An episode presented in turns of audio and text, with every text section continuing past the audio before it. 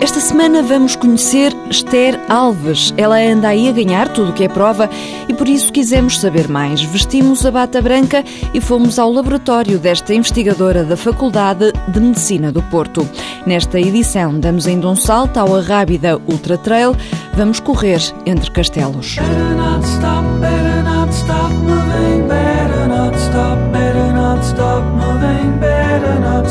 Better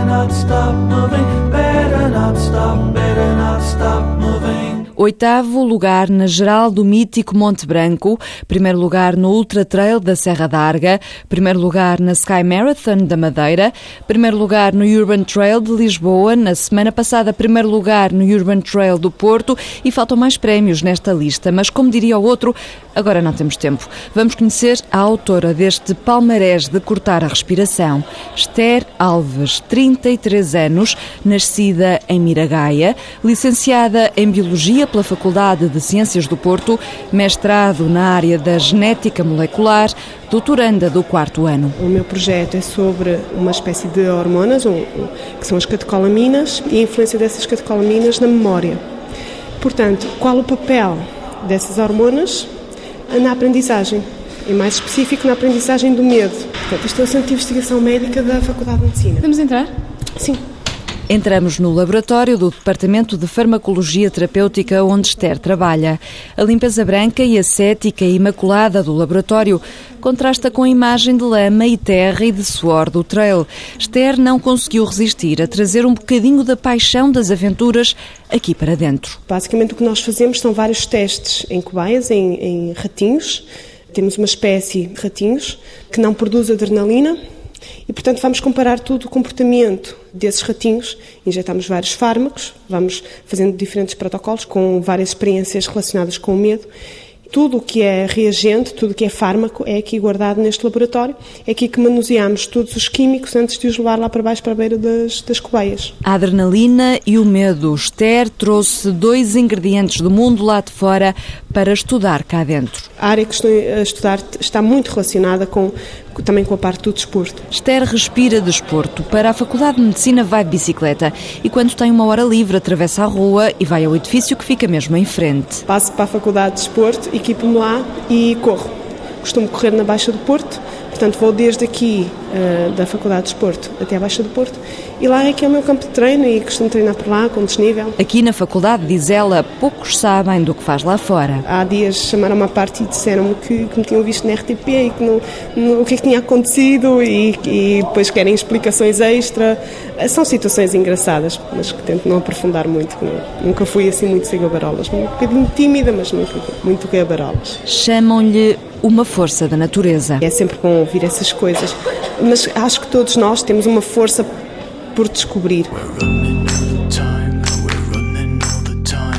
No dia 16 de novembro, corra entre os castelos, em Setúbal, o Trail da Arrábida. É uma prova com créditos para o Ultra Trail do Monte Branco. Há três distâncias: a Ultra de 80 km, o Trail de 22 km e o Mini Trail de 12 km. A partida é no Castelo de Palmela, a chegada no Castelo de São Felipe. O Walter Madureira pegou na coroa para ir conhecer mais detalhes de uma prova cujo lema é Run Between Castles. É a primeira edição e estão inscritos atletas de 10 países, conseguindo em parte o objetivo de potenciar a beleza natural da Serra da Arrábida, explica o organizador João Serralheiro. Eu acho que o futuro para a Serra da Arrábida passa muito pelo desporto de aventura, pelo desporto de natureza, mas neste momento a própria Serra ainda não está preparada para receber as pessoas, ou seja, há um trabalho grande ainda a desenvolver, há, há todo um ordenamento que tem que ser desenvolvido seja, neste momento a Rábida não aparece num, num, digamos, num contexto de turismo de natureza internacional. A Rábida ainda não surge nos roteiros de ultra trail, mas João Serralheiro quer inverter essa tendência e há argumentos para isso. Na zona de centro-sul do país não existem muitas provas de trail assim de grande dimensão. Eu diria que nós ali temos um enquadramento perfeito, ou seja, acabamos por estas razões decidir organizar o, uma prova de trail na, na Serra da Rábida pelo enquadramento e pelo facto de também não, não existirem realmente muitas provas com grandes distâncias ou provas de ultra trail na zona centro-sul. Para além de pontuar para o Ultra Trail de Monte Branco, a organização quer nesta prova ter atletas preparados para tudo. As pessoas foram lá fazer os 14 km vão ter uma amostra do trail. Serra da Rábia não é, não é uma alta montanha, tem características de média montanha, um, embora a altitude não seja muito elevada, é uma serra difícil porque as pentantes são muito grandes e uh, subidas e descidas muito técnicas, ou seja, acaba por uh, trazer alguma dificuldade e a progressão é, é, lenta. A prova de 23 km já é diferente, já é uma prova bastante mais difícil, muito mais técnica, progressão bastante lenta, inclusivamente em muitas zonas, ou seja, que é, é, tem subidas e descidas bastante difíceis. E a prova de 80 segue esta linha, mas para 80 km, ou seja, vai ser um desafio interessante. No dia 16 vão ser perto de 600 a correr pelas subidas e descidas da Arrábida, mas só um chegará como rei ao Castelo de São Filipe. Trail da Arrábida, dia 16 de novembro. Corra entre os castelos. C'est dur de trouver autre chose qui me fait le même effet. Na agenda desta semana deixamos-lhe uma sugestão que, por incrível que pareça, é para ficar sentado. No cinema estreia para a semana o filme Sara Prefere Correr. É a primeira obra da realizadora canadiana Chloé Robichaud. Um filme que aborda as angústias de uma jovem atleta que vive para a corrida. Um filme sobre perseguir objetivos. Persiga os seus, sempre e sempre em frente, sem olhar pelo retrovisor. Rearview Mirror, Pearl Jam a fechar. Boa semana, boas corridas.